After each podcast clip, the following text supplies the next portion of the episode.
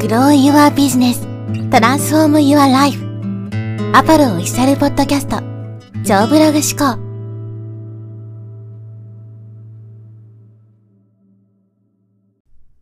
はい、えー、こんにちは、ポロです。今日はですね、淘汰され消えゆくコンテンツというテーマでお話していきます。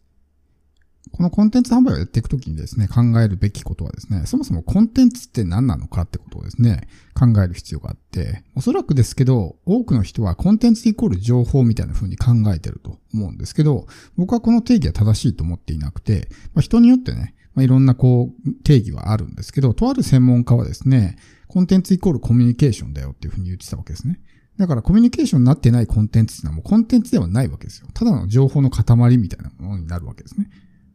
で、これからの時代っていうのは、こういうまあ単なる情報の寄せ集めみたいなものっていうのは、もう価値がないんですね。それこそ AI が出てきて、AI を使えば誰でも簡単にね、調べることができるっていう情報になったら、わざわざそういうコンテンツを見たり買ったりね、する必要もないわけなので、もう AI 使えばいいじゃんっていうふうになるわけですね。だからこういう単なる情報の寄せ集めみたいなものっていうのは、もうこれからの時代っていうのはね、当然生き残っていけない、淘汰されるっていうふうになるわけですけど、そもそもコンテンツって何なのかってことをね、今一度考えてみてほしいんですけど、僕はコンテンツってもう自分自身だと思うんですよ。自分を表現する。自分の持っている知識、スキル、経験、そういったものを形にして、それを自分らしく表現して、必要な人に届けていく。これがコンテンツだと思うんですね。だからそこにその自分の色が大いに反映されてるわけですよ。単なる情報の寄せ集めっていうのは、そこに自分の色ってのは一切反映されてないですね。例えば学校の教科書とか辞書とか、そういったものって作り手の個性って反映されてないわけじゃないですか。だから何のその人間らしさみたいなものも感じないし、その人の個性とかね、そういったものも全然、まあ、感じることができないとなるわけですね。そういったものって別に他にいくらでもあるからいいやってなるわけですよ。絶対この辞書じゃダメとかね。この辞書が大好きでたまらないとかって、まあそういう人は少ないと思うんですね。だからそういったものっていうのはもう AI に淘汰されるのは間違いないですし、で、コンテンツを作るときにですね、やっぱりこのコンテンツイコール情報みたいな風に考えている人が多いからかもしれないですけど、なんかこういろいろ、いろんなところからね、情報を拾ってきて集めてそれがシャンってくっつけろみたいなね、風に教えてる人もいるみたいですけど、まあさっきも言ったみたいにそういうものっていうのはね、もはやもう価値がないんで、意味がないですし、それはさっきも言ったみたいにコンテンツじゃないんですよ。で、コンテンツってね、こう、どういうものが価値がなくて、どういうものが価値があるのかってね、これまあ順番というか決まっていて、情報、知識、経験なんですね。情報、知識、これ大なりのこう、小なりですかね、こう、の記号がついていて、情報よりも知識、知識よりも経験ってことなんですよ。だから一番価値のないコンテンツっていうのは単なる情報の寄せ集め。例えば僕とかが、なんでしょうね。じゃあ何でもいいですけど、じゃあ例えばダイエットのコンテンツを作るときに、一切ダイエットの知識も何もないわけです経験もないし、まあ、当然情熱もないわけですけど、で、そういったものですね、まあ、ダイエットのコンテンツを作れと言われたら、作れなくはないと思うんです。適当にネット調べたりとか、ちょこちょこっと本読んだりして、そこに書いてあることをそのままね、何かまとめて本とかにすればですね、作れないことはないと思うんですね。でもそれって単なる情報の寄せ集めであり、自分自身が深く理解してないわけです。単なる情報だから。で、次の知識っていうのは、頭では分かってるもんね。頭では分かってます。さっきの情報っていうのは自分では理解しなくても作れるわけですよ。ただ情報を集めてきてそれを並べるだけだから、理解しなくても作れるんですね。でもそれをじゃあ自分の言葉で説明してくださいって言われたら、できないんですよ。なぜなら、その知識として理解してないから。で、次の段階が知識なんですね。で知識ありますと。ね、えー、いうものあると思うんですね。ただ、これだけではあんまり価値が高くなくて、知識があるけど、体験が伴わないものっていうのがあるんですよ。例えば、何かこう勉強したことはあるけど、自分は実践したことがないみたいな。ある程度それを知ってるけども、実際に自分はやったことがないみたいなことってありますよね。で、これは知識があるけど体験が伴ってない状態です。だから頭では理解してるけども、それをやったことがないみたいな。これでもコンテンツは作れるんですよ。知識はあるから。だけど実体験が伴ってないから、当然価値は出ないわけですね。しかも、この情報と知識っていうところの寄せ集めの場合っていうのは、あんまり自分の個性とかね、色とか、独自性みたいなものが出しづらいわけですよ。単なる知識とか、情報の塊なので。で、何が一番価値があるかっていうと体験なわけですね。自分が今まで人生を通してやってきた体験。それを通してそれをデジタルコンテンツにすることによって、そこに自分の色とか個性とかね、まあ強みとか独自性みたいなものが反映されるわけです。で、その経験に基づいて、やっぱり人間一人一人ね、違う人生を歩んできてるし、何が正解かって人それぞれ違うわけですね。だからこそ自分にしか伝えられないものもあるわけですよ。仮に僕とあなたが同じね、テーマでコンテンツを作って同じ情報量を持っていても、作り方も違うしね、それをどう表現するのかっても違うし、バックグラウンドも違うわけなんで、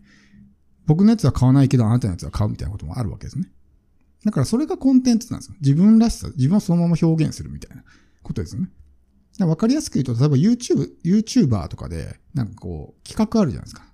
なんちゃら企画みたいな。例えば、例えばメントスコーラとかね。昔ありましたけど、ああいうのも、やる人によってそれをどう表現するのかって違うと思うんですね。で、そこに、この人が面白いけど、この人は面白くないとかね。あるいはその、その人がやるから面白いとか、この人がやったら面白くないとかね。あると思うんですよ。それはその人バックグラウンドとか、ま、コンテンツというかコンテクストとかね。っていうところにまあ近い部分はあるんですけど、そういった形で、ね、その人にしか表現できないものとか、その人だから買うみたいなところがあるわけですね。で、そこに価値があるわけですよ。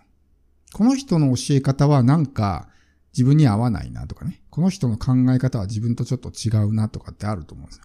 この人は確かに成功してるかもしれないけど、この人の価値観にはちょっと共感できないとかってあるとしたら、ね、えー、そういうものじゃないものを提供してる人がね、いた方がいいわけですね。だからコンテンツっていうのはそういうものなんですよ。ただの情報の寄せ集めで誰から聞いても同じものではなくて、人それぞれ違うものが作れる。でそこに合う合わないっていうね、人それぞれやっぱ今多様性の時代ですから、ニーズとかもね、相性とかもそれぞれ人それぞれバラバラなんで、だから自分がそこにね、作る意味みたいなものはあるわけですよ。全員が全員ね、じゃ僕から商品買うかってそういうわけじゃないと思うんですね。あの人のやつは合わないとかね、考え方が合わないとか、か個人的に嫌いとかそういうのもあるのかもしれないですけど、だからそういったものがコンテンツになるわけであって、それって知識とか情報だけだと差別化がしづらいわけですよ。ほぼほぼ一緒だから、その知識とか情報って被っちゃうわけですよ。そこに体験ですね。要するにまあ自分自身っていう人、その自分の人生とか、そういったものを乗っけることによって、すごく、まあ個性的なものになるわけですね。オリジナリティのあるものになっていくと。でそういったものだけが今後は生き残っていくんですね。だから AI では作れないというか、そこに人間らしさが表現されていたりとかね。例えばそこにこう、熱がこもってるとかってそうですよ。自分はこういう思いを持っていてやってるっていう、そのパッションみたいなものっていうのはね、このコンテンツの中からも伝わると思うんですよ。例えば今回のこのエピソードなんかも AI に機械音声でね、読み込ませることもできると思うんですけど、そこまでじゃあ思いを込めてね、発信できるかって多分できないんですよ。情報としてそれをただ伝えるだけだったら機械音声でもできるけども、そこに込められた思いとかっていうのはね、やっぱ人間がこうやって直接吹き込むからこそ価値があるわけだって。聞いてる人たちも必ずしもただ情報が聞きたいから聞いてるだけじゃなくて、その発信者のね、まあ、人間性とかそういったものも全部含めてこの人から聞くっていうふうにね、決めてるわけなんで、まあそれはこう自分にしか表現できないわけですよ。自分と同じ人間っていうのは地球上にね、もう一人いるわけじゃないので、自分しかいないわけですね。ってなると自分にしか表現できないものがあるわけですよ。で、それを届けていけばいいんですね。だけど、やっぱり多くの人はコンテンツイコール情報みたいな風に考えてしまってるんで、ね、単なる情報の寄せ集めみたいな。しかもひどい人だと、全くやったこともない、全く知らないもののコンテンツを作ろうとするわけですね。儲かるからっていう理由で AI とかね、例えば僕がダイエットとかね、ダイエットでなんかこうコンテンツを作るみたいな。全く知らないし、全く知識ないし、やったこともない。けど、ね、AI とか外注とかに作らせるみたいな。だそれはもうもはやコンテンツではないんですね。僕はそういうのは情報商材だとは思いますよ。情報の寄せ集めは情報商材だから。だけど、そこには全然その作り手のね、思いみたいなものとか人間らしさとかね、個性とか、オリジナリティみたいなものは全然反映されてないので、その人から買う必要性ってものがないわけですね。であれば、まあ選ばれる理由がないので、同じような商品が他にあればそっちを買われてしまうし、自分を好きになってもらうこともおそらく難しいと思うね。その人の考えとかって反映されてないですね。教科書読んでこの教科書書いた人大好きってならないじゃないですか。それと同じような感じになると思うんですね。だから今後淘汰されていくコンテンツっていうのは単なるこの情報の寄せ集めとか、実体験の伴わないただの知識みたいなね。やったことないけどなんとなく知ってるだけみたいなもの。っていうのはもう価値がなくなってくると思うね。そこにこう実体験が伴うから、自分が実際にいろいろトライアンドエラーを繰り返して、やった中で自分なりのノウハウをまとめるからこそそれが価値があるわけで。そのノウハウがもちろん合わない人もいるけども、合う人もいるんですよ。だから自信を持ってそれは、ね、コンテンツにして販売していけばいいんですね。